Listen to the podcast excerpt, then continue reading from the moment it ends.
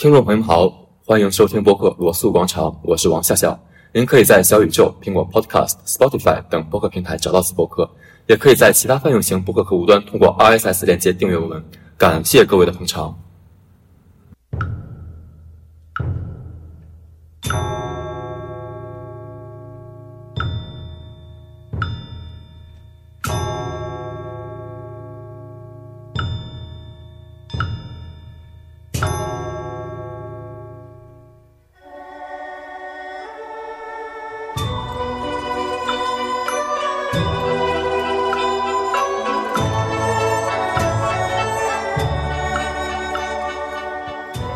本期呢，我请到了一位我非常有意思的朋友。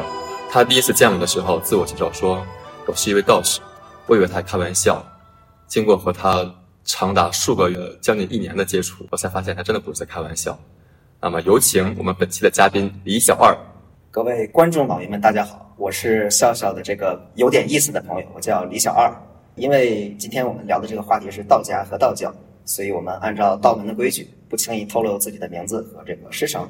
所以我给自己随便取了个外号叫李小二。小二同学，请先自我介绍一下吧，讲一讲你过去的经历，讲一讲你最早是怎么接触到道教这么一个听起来和现代性格格不入的行业、职业、呃派别、宗教。其实我严格意义上并不是一个正经的道教徒，只不过说我现在在练这个东西。我们所说的叫修道。如果正式成为一个道士，需要有一套严谨的仪式，然后你算才算是正式的出家。呃，我现在只是一个修道的人。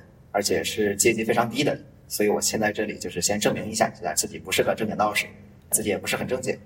我这儿也先声明一点，就是说我们今天涉及聊到的这些内容，它很大程度上是我个人的一个理解。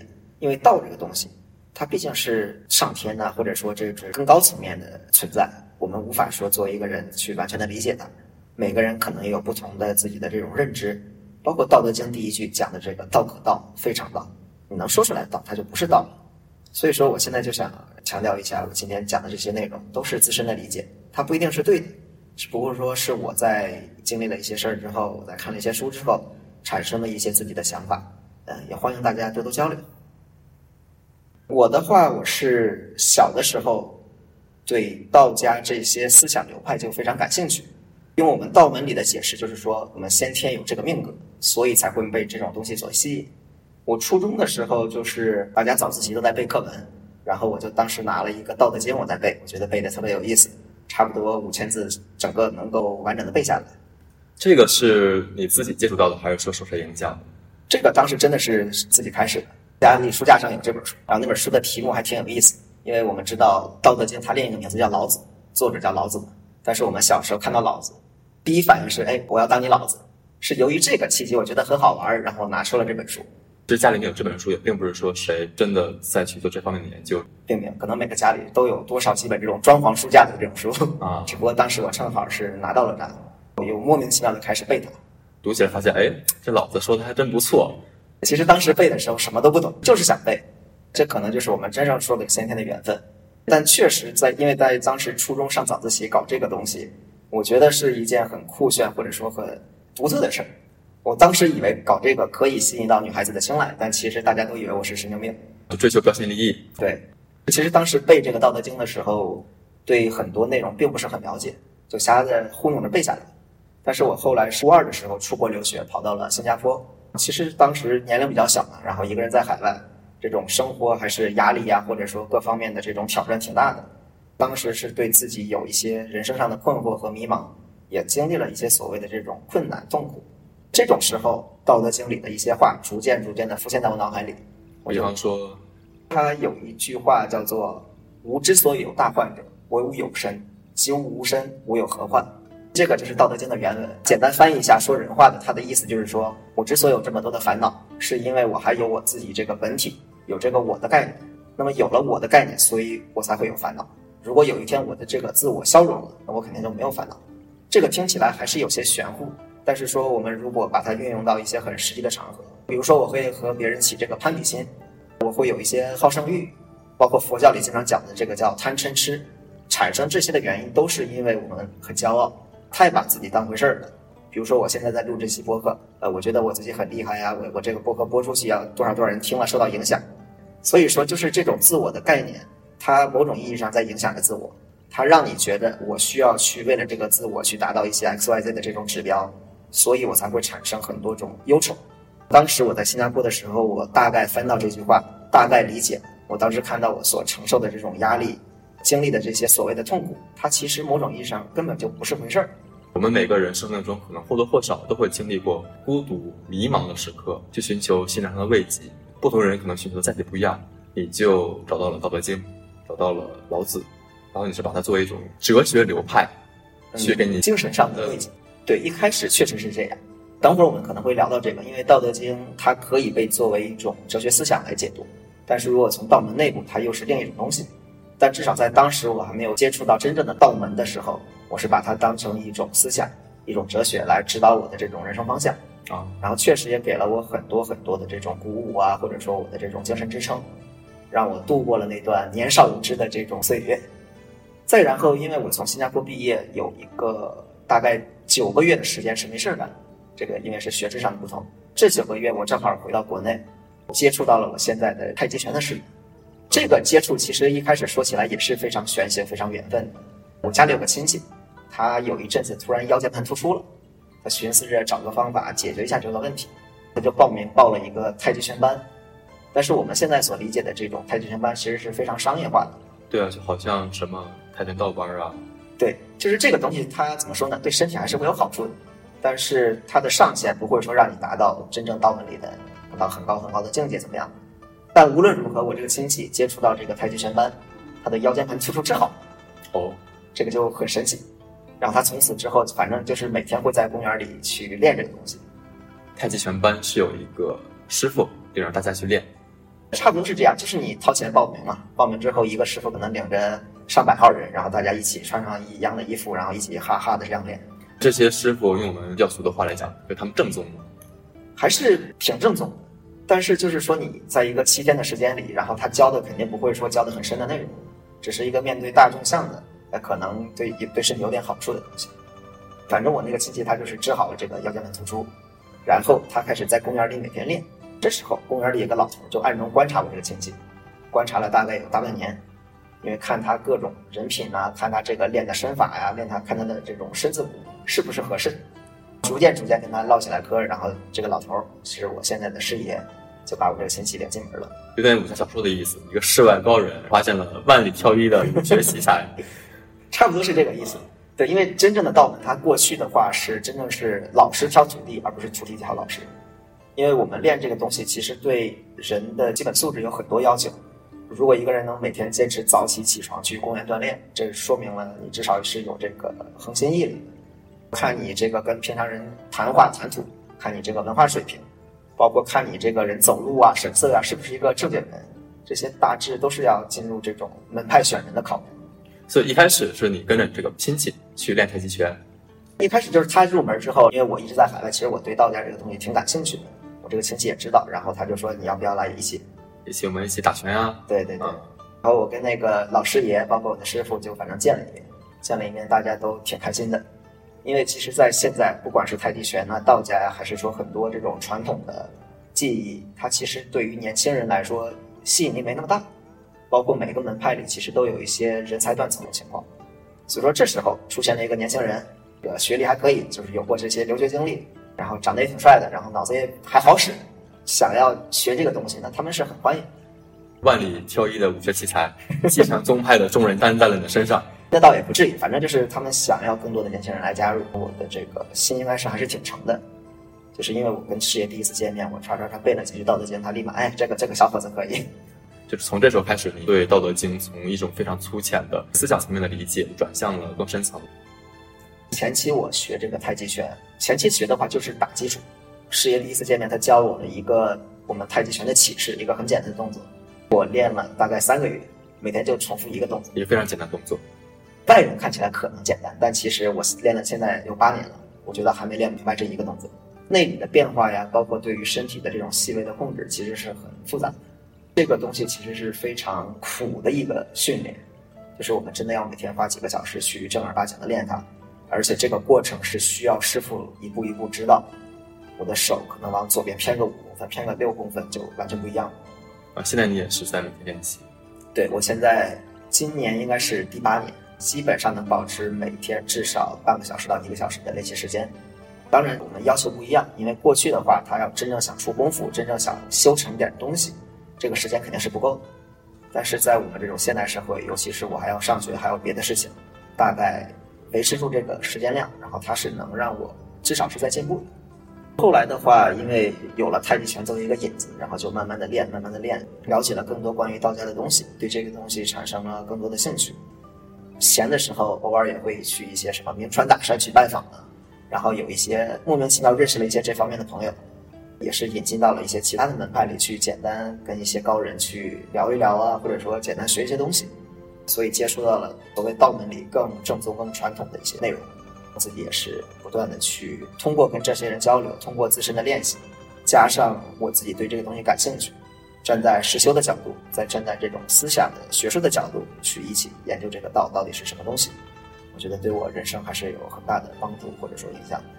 现在可能包括我现在的绝大多数人，对道门内部究竟是怎样的，可以说很不了解。唯一的概念就来自于一些电影啊、电视剧啊、下小说呀、小说呀，再就是可能逢年过节去家附近的道观上个香拜一拜。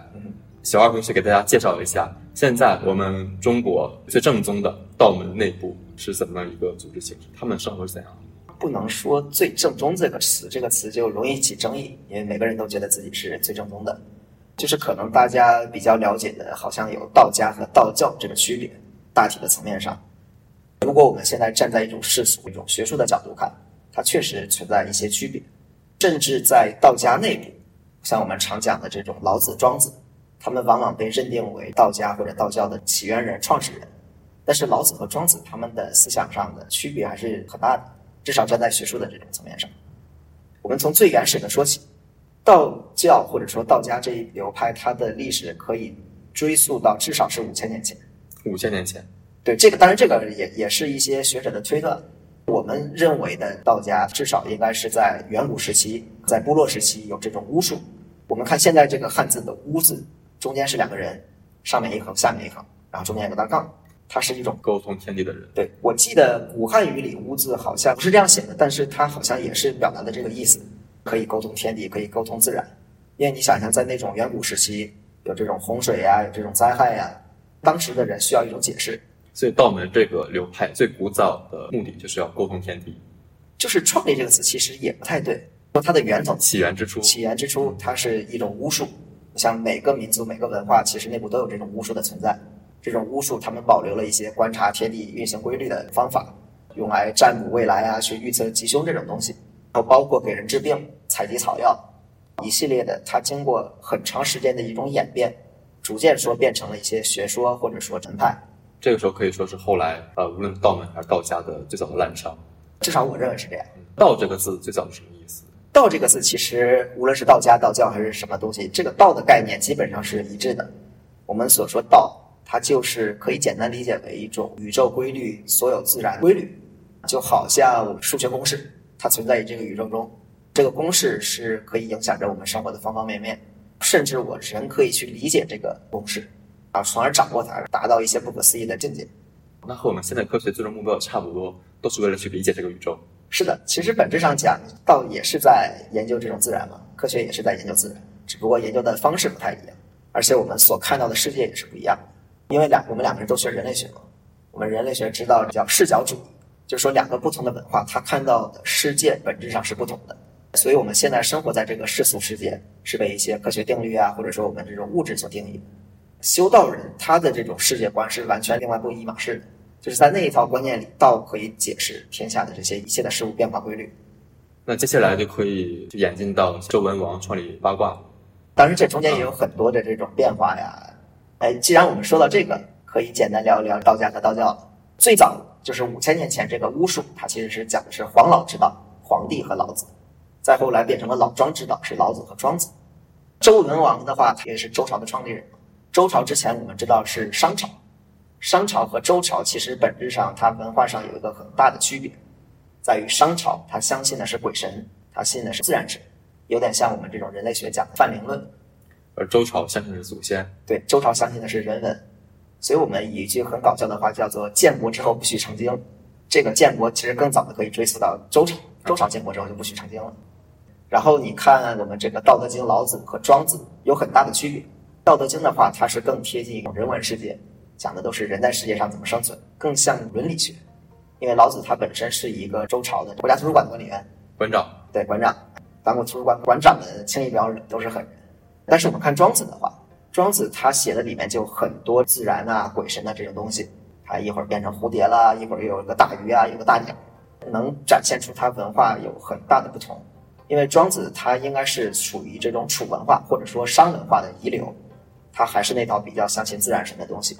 但老子的话，他就更贴近于一种人文关怀。但这两个他怎么说呢？他本质上又是都是在讲道这个东西。他们相信的都是有道的存在，是这种宇宙的自然规律，都要通过某种方式去了解到这种规律，然后进入到这种规律。到了西汉的时候，西汉的职官去整理春秋战国时候的诸子百家，就把老子和庄子都归到道门的名下，是这个意思。甚至你像老子他本人可能都不知道自己是道家他起人，只不过说我们后世在整理的时候发现，老子、庄子他们思想上都有一些相近之处，有一些清净无为啊，有一些要去贴近自然呢，要回归本质啊这种东西，它归为了一类，甚至说吸收了很多诸子百家里别的东西，像这种阴阳家，像。别别的我也不是特别熟悉，反正是牺牲了很多东西，它逐渐逐渐的在进化。到这个时候，道家只是一种修身之道，或者说是治国之道，它并不是一种类似于后代的道教的概念。对，道教它真正出来，像你说的，就是在汉朝这个时期，有一个叫张道陵的人，他建立了这个天师道。包括当时我们可能看《三国演义》很熟悉的有这个什么黄巾军、张角啊，他们其实某种意义上也是一种道教的这种演变。但这个时候，就是我们知道嘛，一旦一个东西它成了宗教，就有种组织管理性，就有权力的这种斗争，跟世俗啊，包括跟一些政治上的这种考量。道教它本身本质上，所有人还是目的还是说为了修道，修道我们所说最终的目的是为了达到很高的境界，像我们所说的这个成仙。到这个时候，无论是道家、道教，然后无论是哪个派，至少明面上我们打的旗号都是说我要修仙，我要到的这种境界。今天还存在道家和道教概念上的分野吗？这个其实我刚才聊到有两个世界，我刚才所说的所有都是世俗世界所看到的，就是我们根据历史的记载，我们根据这种现存的文本去推断，应该是这么个情况。就是现在道家主要是讲思想啊，讲精神；道教它讲的是修行或者说宗教仪式的东西。包括你像老子或者说庄子，庄子他如果在学术的看，就叫庄子，是一本思想思想巨著、哲学巨著。在道门内部，它是叫南华真经，变成了一部经文，就是人可以通过这些经文去修行的。这些所有的东西，站在世俗的世界，它有道家道教的区别。如果站在道门内部的话，其实我觉得可能区别并不是很大的，因为大家目的都一样嘛，都是为了修道，只不过途径不太一样。到了现在，道家内部，我们大多数人能够了解，说道家分为全真道和正一道。这两个区别能给我们大概介绍一下？当然，这些都是经过很多历史变故的。某个时间节点分成了二十多个支脉，在某个时间点又几派合二为一。反正应该是明朝之后，中国的道教大致就分成了正一派和全真派。这两派在理念方面有什么区别？理念核心的理念应该还是相近的，都是为了修道。但是在一些操作上，或者说修道的方式上是很不一样的。我们传统认知的正一道。更像是，比如说香港电影看到的抓鬼啊、画个符啊，给这种消灾，或者说举行一种道教仪式。哦，我们香港电影里面看林正英，哎，对对，去抓僵尸，嗯啊，这些都是正一派的。对，包括你给人看风水，这些大多都是正一派，因为这些严格意义上也有这种茅山派这种东西，可能看过什么什么小说的，对这些都很熟悉。但这些后世就都被划分到了正一派这种统筹里。我在查资料的时候发现，明朝的嘉靖皇帝自己修仙的那位嘉靖皇帝，他修的应该也是正一派吧？对他应该是正一派。包括你看我们中国历史上很多皇帝想着搞长生不老，也想要服用仙丹，其实也是道教的东西。但当时的道教它还没有说完整的划成划分成正一和全真。当时最开始叫丹底，我们是需要修丹达到长生不老的效果。然后这个丹当时指的是外丹，我通过炼熬制药物，通过一些化学反应。让一些乱七八糟的东西变成可以让我们人体吸收，呃，然后达到长生不死的境界。但能了解历史吧，就当时很多皇帝吃这个都被吃死了。那我们说回来，继续介绍一下和正一派相并立的全真派。这个全真派大家可能都听说过全真七子的故事。对，确实是全真七子历史上是真有他们这些人的。当时这个王重阳，他这个人就是自称是吕洞宾的弟子，但吕洞宾这个人应该历史上应该是在晚唐时期，这中间隔的年代着实有点久，几百年，几百年。但是他是这么说的：从我们道门内部的角度，确实呢，吕洞宾成仙了嘛，王重阳是得到了吕洞宾的传承。吕洞宾这个人有个所谓道教开端历史的一个重要的点，刚才说过去皇帝他们练的是外丹，道教都是讲像太上老君炼丹啊，练的都是这种外服药物，但是从吕洞宾开始，他提出了修内丹的概念，就是说在我们人体内部，可能是大概丹田这个地方，我们通过这种吐气啊、冥想啊、打坐，练习一些气功，逐渐逐渐让人体内部形成一个内宇宙，然后这个东西就叫做内丹。通过修炼内丹，然后有这种精气神的上升，逐渐逐渐靠着修炼成仙。在晚唐之前，大家还是去搞一些化学实验。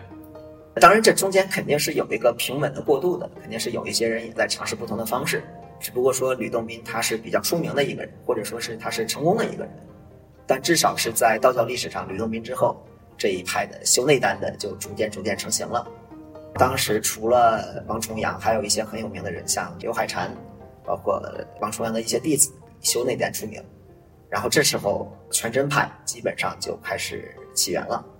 全真派因为他当时有全真七子在，每个人的修行都很高，尤其是他一个很出名的弟子叫丘处机，就是《射雕英雄传》里非常出名的那一位。劝了成吉思汗不要大开杀戒。对，就是因为他当时是。七十岁的老头儿从山东一路走到了阿富汗境内，去见了这个成吉思汗，教他一些长生不老之术啊，然后包括劝他少杀生。元朝的时候，当时的元朝统治者为了笼络中原汉人的民心，把全真教抬到了很高的地位，所以从那时候起，全真教就算中国道教里的另一大分支。直到今天，对，今天道教内部，全真派和正一派两派有没有说哪一派在人数上占优的位置？这个我还真不理解，但应该是正一道更多一点。正一道更多一点。对，因为正一它不需要你出家，然后甚至你正一道里面你可以结婚生子。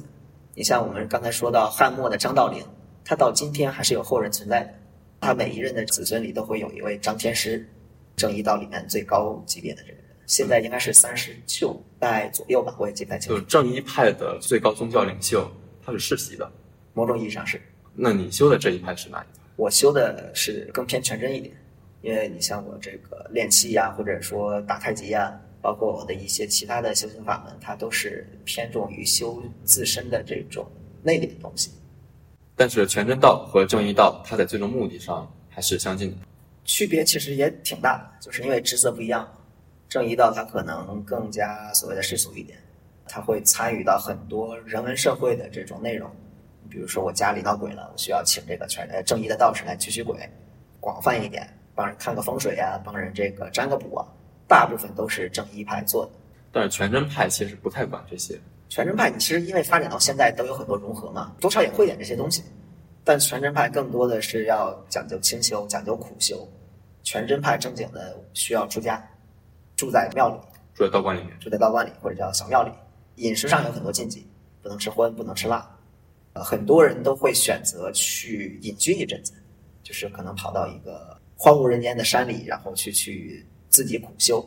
看过那个美国汉学家写的《空谷幽兰》类似的故事。对对对，就是因为其实现代社会搞隐修就很难了，因为这个社会文明发展呢，对生态的这种影响还是挺大的。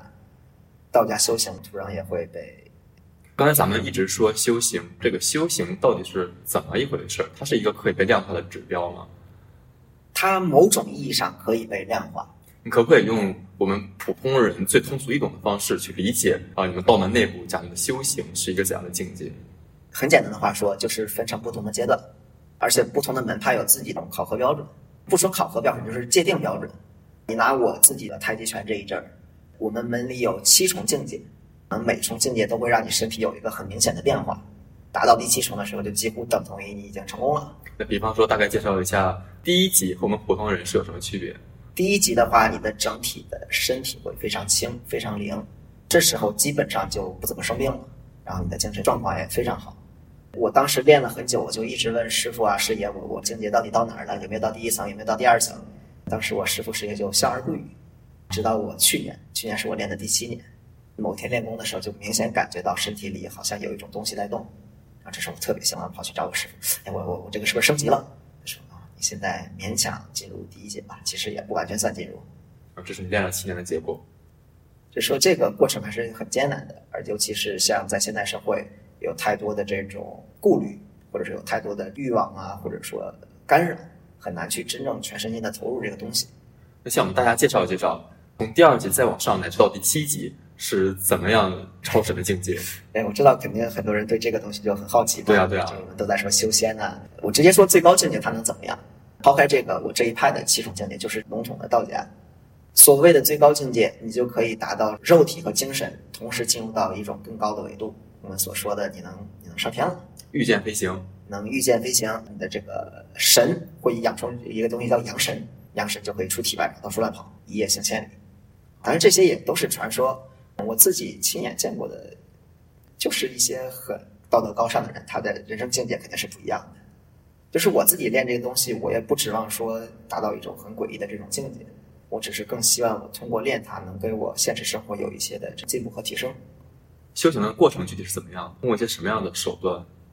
你像我的话，我现在可能每天需要就是练这个太极拳，练这个功法。然后这些功法有一些动的功法，有一些静的功法。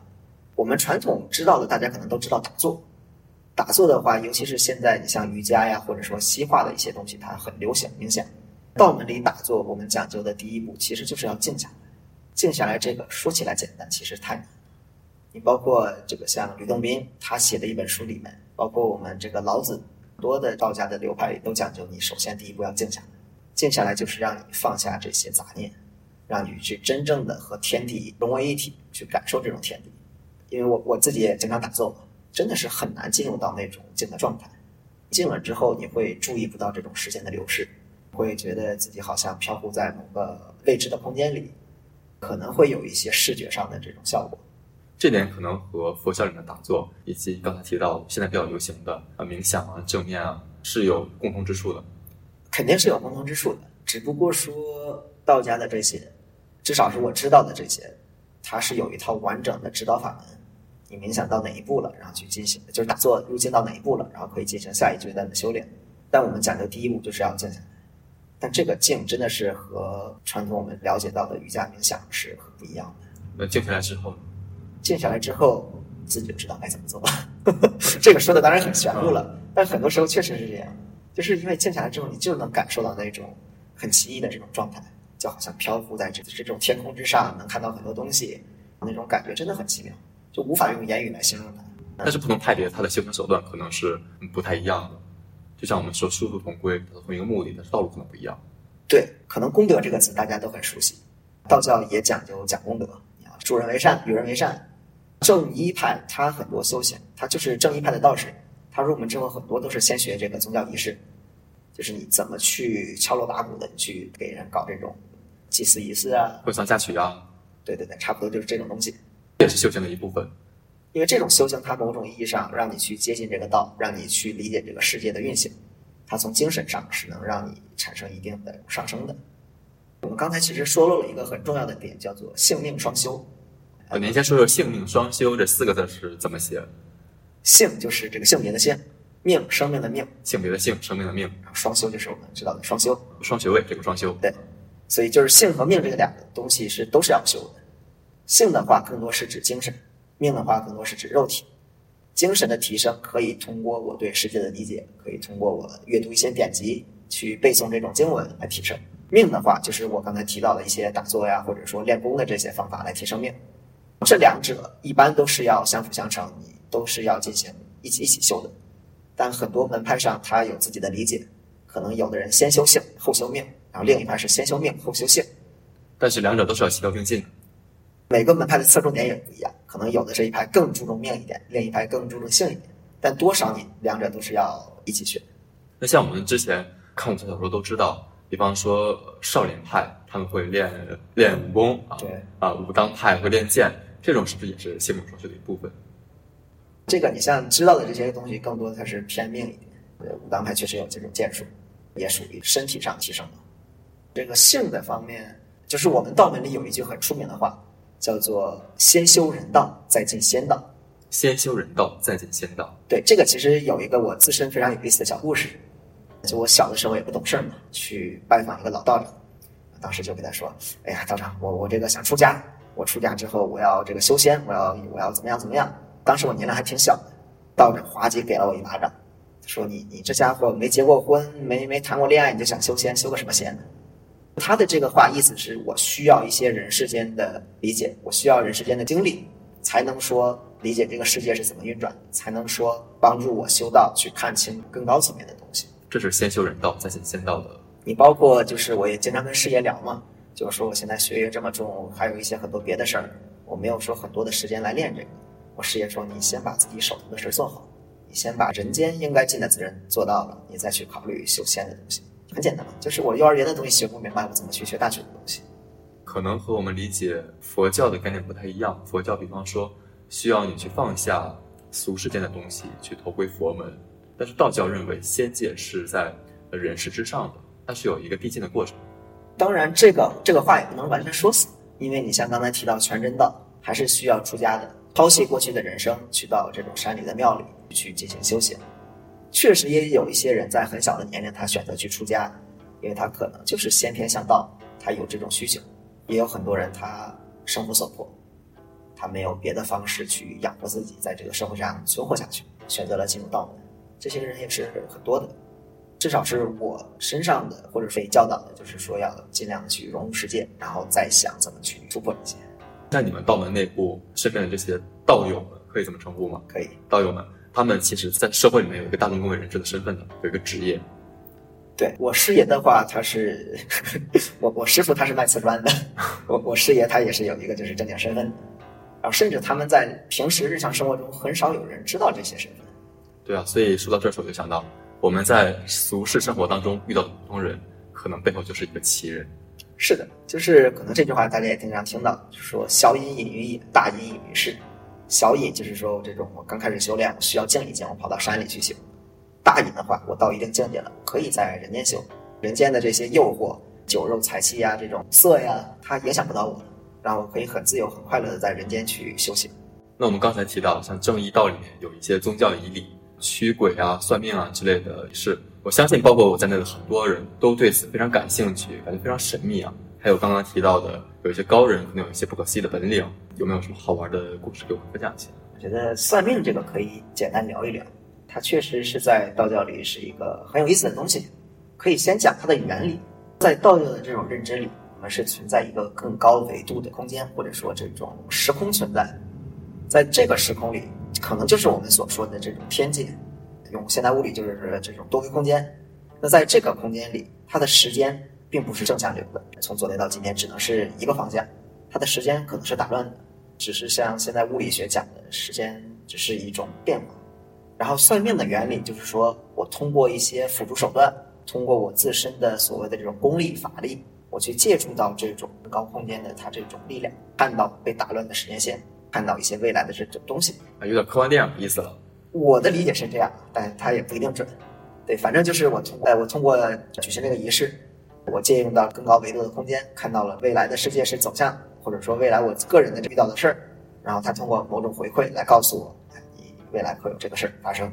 那我们知道，中国其实在古代是一个非常讲求占卜的一个文一个文明，在商朝的时候，甚至更早时期，我们会发现甲骨文嘛，对，通过在甲骨上面钻孔去占卜，呃，一场战争的吉凶。还有像刚才我们提到的周文王演周易，通过卜算去测算自己的未来命数。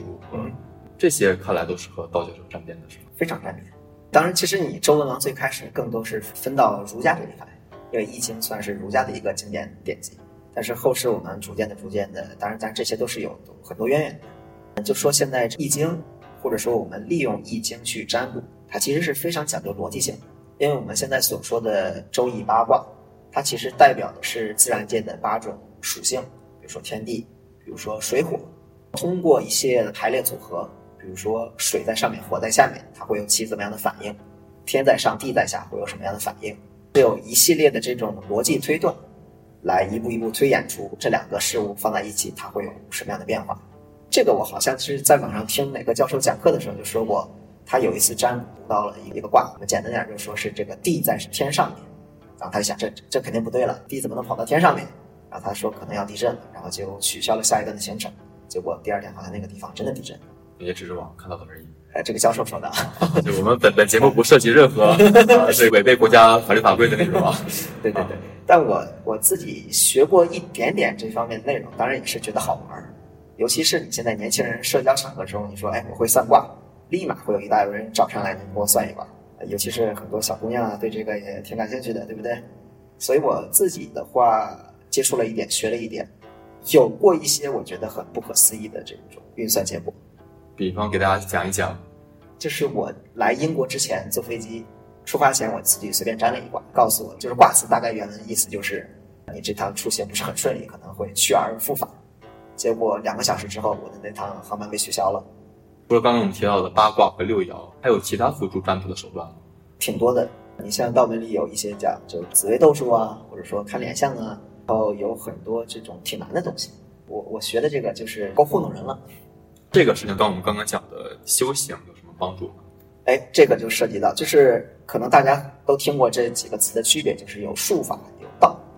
在我们传统的修行法门里，会认为研究这种占卜啊，研究这种星象，它可能是更偏一种术的存在，就是我运用这个术来去预知一些未来，并不能说对我的个人修行有很大的提升。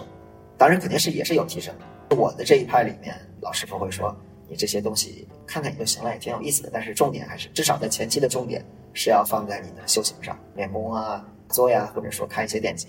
道门内部，包括刚刚提到的这些术士，他对更流行的星座算命、测测你的血型，这种是什么看法？肯定是都有一些相通之处的。我们要知道，道士他是都是很高傲、很高冷的，都会觉得我自己这个肯定是最牛逼的，别的最准的。最准的。对，这个就只能看个人了。一会儿录完本期节目，请小二同学算一算本期播放量多少。我才是三十四，如果不够的话，我建小号自己来看。你像还是这个算命，这个这个是我在别的地方看到的，也是听说的。他们同门的师兄，他们的娱乐方式是把一个东西藏起来，然后让另一个人通过占卜去占这个东西到底在哪儿，他藏了个什么东西在什么地方。他们同门师兄玩的时候，确实好像真的是通过算起卦找到了这个东西，这个我觉得还是挺神奇的。香港电影里面讲到的林正英捉鬼、给僵尸印个符咒什么的，这些都是有理论可依的吗？理论上肯定是他有一套逻辑的，就说我真实见过的一个事儿。当时是在山里的一个小庙里，跟着道长练一阵子。山下有百姓会经常上山来寻求帮助，大部分都是生了什么病，或者说所谓的农村里经常说的什么被鬼上身了。当时我的确是看到一个人，他上山的时候是被抬着架上来的。当时他这个人精神状态很不好，明显的能看到脸色煞白、歪头咧嘴，就真的好像中邪了一样。然后说话也说不上来，就一直哇哇乱叫。当时这个道长露了一手，这个叫祝由术，这个就不详细讲这个，反正大概可以理解成通过画符，借用我们刚才说的高维空间的力量，去给这个人解除身上的疾病。我当时看着这个道长画了个符，拿火烧起来这个符，手上摆了一系列很帅的这种姿势，对着那个符空中乱舞，那个符烧了。烧完之后，他顺手拍了一下那个人的背，肉眼可见的那个人脸色呼就逐渐变好了。下山时候好像就活蹦乱跳的下山了。道长当时就叮嘱他说：“你这个好了之后，三天之后过来还愿，然后上个香啊，或者说怎么样怎么样的。”这个事儿我当时是亲眼所见，还觉得真是挺震撼的，而且挺帅的。我们可能绝大多数人在成长过程中都会被培养成一个无神论者。那你目睹到这样的事件，会对你之前的世界观有什么冲击吗？比方说是我看到这样的事情，更倾向于在科学的框架之内寻求可能的解释。就是我修这些的目的，我很大程度上也是好奇，想知道这个世界它到底是构造原理是什么样的，我为什么存在，我是谁，就这些哲学原理。所以我选择了修道，我觉得这是一个能提供一种思路的方法。然后目前看来，确实是有很多震撼冲击性的东西。那像你所说的，我确实是站在一方面是修道的他这种世界观，另一方面是我们唯物主义的这种世界观。两个世界观有时候有一些冲突，但我觉得更多时候它是都是可以解释得清楚某些事情的发生的。你像比如，比如我今天受了个小灾，我出门崴了个脚，世俗的这种解释可能就是我走路不小心被碰到了；用道门里的解释，可能是我最近状态不好啊，被鬼附身了，或者说我最近竟干缺德事儿了，所以有个小灾。就这两种，它都是可以解释身边遭遇的一些事儿的。但我个人的话，我可能更倾向于用这种世俗的方式来解释。我也不喜欢搞一些这种神神鬼鬼的违背所谓科学的东西。但只不过是说我愿意接受有另外一种世界的存在，它可能是合理的，它确实逻辑上也是至少在内部是说得通的。这个确实很有意思，是值得去继续挖掘一下。所以说，大家犯病了还是要尽量先去找医院。对呀、不要搞这些杂七杂八的，不要信一些网上的歪门邪道。该该看医生看医生，尤其是很多装神弄鬼的拿这个招摇撞骗，对，这个是无法避免的嗯。为道的内部所不齿。是的，是的，这个我确实是在一些同门的师叔啊，他们身上发现过，就大家多少，尤其是在中国，会对我们传统的东西有一种很深的执念，就觉得这个东西是最好的。我确实发现他们有时候生病的时候，不去找医生，去找师爷，去找师爷给他按摩一下，然后尽量给他开个方子，或者说告诉他怎么样怎么样把这个病治了。我反正稍微有点怀疑吧。刚才讲了这么多，呃，如果说是那普通人像你一样对修道这个事情感兴趣，无论是想深层次拜一个师傅去修行，还是说浅尝辄止，可能对自己正常生活有一些帮助，那有什么途径呢？这个怎么说呢？从我们道门内部看，你如果真是一心向道，你真正去钻研这个东西，你会自然而然的遇到一些机会。这个就是我们所说的缘分，就是你真心求这个东西，它会来。我曾经问过我师爷一个问题，就是说现在越来越多的年轻人对这个东西不感兴趣，那他失传了怎么办？我师爷说，首先道家讲究的就是自然，讲究的就是顺应。他如果失传，那就就说明该失传。第二，如果说真的失传，那可能在某个时间节点就会有一个人他去重新把这些东西融会贯一，重新去理解，就开创一个新的门派出来。然后我后来在别的人听到一些其他的说法，就是说这个东西如果失威了，上天会派一个人过来继续传授。所以说，你如果一心向道，上天会派人来教你。非常讲究无为。对对对，就是摄影。其实我们刚才聊到这个王重阳，他如果是真是吕洞宾教的话，那吕洞宾就是找到他了，很躺平的一个门派。也不算躺平吧，就是说，就是说你要顺应自然，你可以去有一些追求，但是你这个追求不能说是强扭的瓜，必须是顺应一种局势。比方说，我现在就想找个师傅，呃我也想像你一样打太极，我就每天诚心的就祈求这个事情，然后这个事情真的会发生。他看你有多诚了。当然，你也可以用一些直接的手段，比如说你你认识我，那我我观察了你一阵子，我觉得你人品还算可以吧，啊，是这样吗？呃，就就就那就那样吧，就可能会有有所选择的去教一些东西，看你到底有没有这个缘分。因为我确实在这边，我是教过一些人练功夫的，就练一些简单的一些动作去健身，或者说强身健体。就看他们，有的人他真的会每天去练，有的人他可能学了一次挺有意思，然后就没有继续。就这个东西真的是会看你个人的这种选择。有没有最适合普通人、大多数人的一些很小的、很简单的休闲方法？打坐，打坐，对，按照我们道门的说法，打坐就是刚才一直强调的，最重要的就是静下来。你可能看一些现在流传的说法，打坐一定要一个很正式的姿势，我要这种双盘腿，我要怎么怎么样，然后一搞好几个小时。其实按照我们道门里，可能更重要的，你姿势没那么重要，至少在前期，可能你躺着、坐着都可以，但重点就是要静下来。这个静下来，你可以练习一下，你闭上眼，现在花三分钟的时间，什么都不想，因为你立马会分心，你可能立马就想到，呃，想到一个很诡异的东西，然后这时候你让这个想法随之而去，嗯，这也是我之前在练习正念的时候体会到的嗯。当我静下来，试图摒弃心中的一切杂念的时候，嗯我观察到自己的脑海内部好像是一个水面，有无数个小泡泡，无数个杂念，像水泡一样，会不断的浮上来，是我不能控制的。对，尤其是印度或者说瑜伽，他们有一些辅助方式是让你去呼吸，比如让你去着重于身体的某个部位去一直去内观啊，或者怎么样的。我学的这些，你这些念肯定会生的，但现在想象你站在一个火车站台上，你的杂念就像来往的这些火车地铁，他们确实会来，但是你让他走，就可能你确实呃打坐的第第十秒就开始分心了，分心了之后不要怕分心，容让他走，但你要意识到我分心了，然后尽量的去拉回来。他最终还会回来的。就是你还是要尽量的站在这个站台上，不要上车。上车之后就就没了。刚才说了这么多，可不可以讲一讲，给大家介绍一下，在你修道的八年时间里面，对你的个人有什么提升，以及我们普通人如果去练习这些，对我们普通人有什么好处呢？很明显的，就是首先我不是个傻子，我坚持练这么久，肯定是切身实地的感受到了一些好处。最开始练的时候，就是我之前说嘛，之前最开始在新加坡读书，有很多焦虑、烦恼，然后晚上睡不着觉，经常失眠。自从练了之后，再也没有失眠过，包括我整个人的身体状态、身体的硬素质比不过很多玩健身的呀、搞什么的、搞体育的。但我觉得我人整体的状态是非常健康的。不会生病，生病该生的还是会生，可能好的快一点，或者说我能知道这个生病是什么造成的。包括我觉得很重要的对我精神上的改变，我会更心平气和的去看待这个世界。现在可能会很多人有各式各样的烦恼，各式各样的焦虑。我也注意到身边的一些朋友，他可能现在不知道什么原因就开始 emo 了。尤其是我们这个主持人笑笑同学，就经常他好像吃着饭吃着饭脸一沉，然后就开始想别的事儿了。哦，这样吗？是的，我 现在没有注意。就是 emo 这种现象，确实在现代社会很常见，因为我们人都是有很多烦恼的。这个世界有太多的诱惑，你想要达成各式各样的目标，你为了这个目标去努力，或者说你这个人根本没有目标，因为没有目标，然后失去了人生的动力，有时候状态很不好，躺床上躺一天不知道干什么，心里就急躁躁的，然后怎么也静不下来。我修道之后，几乎从来没有过这种现象。那我们普通人遇到这种状态，打个坐。你首先要意识到，它这是一个长期积累的，并不是说一次性的。你如果能坚持长期打坐，肯定是对这个有帮助的。这又说回到我们刚才说的性命双修这个概念。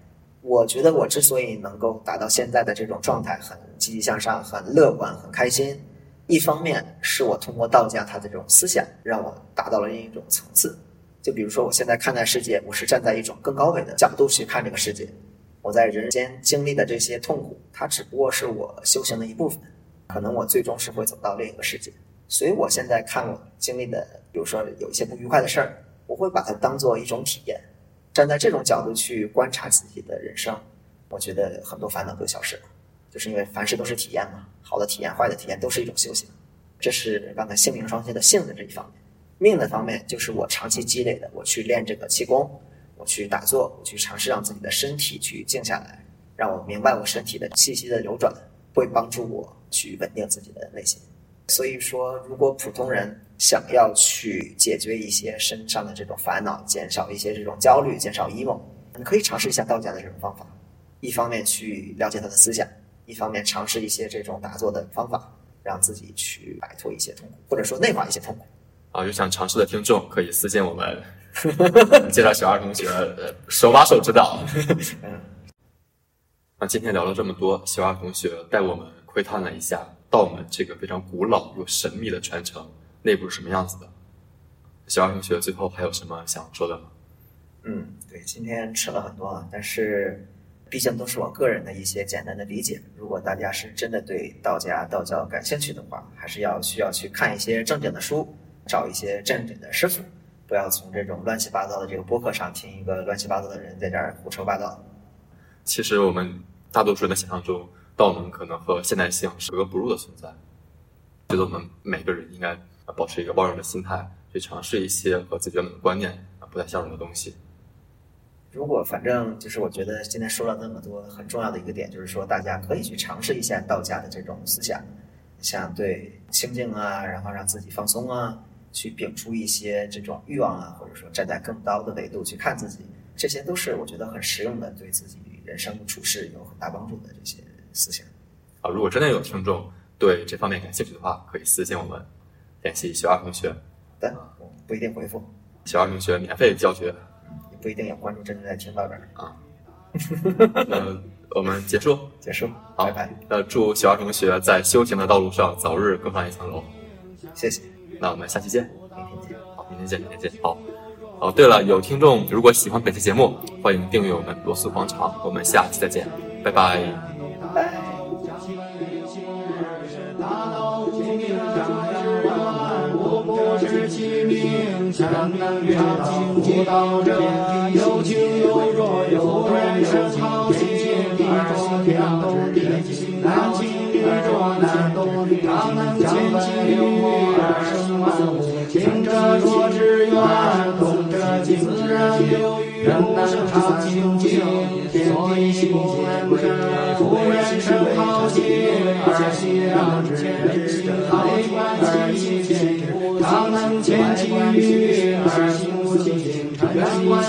其物而身不净，自然流于不生三毒相，所以不能者为。行为成，欲为前也能牵制者。内观其心，心无所起；外观其心，心无其声。远观其物，物无其物。三者其物为见于观空亦空，空无所，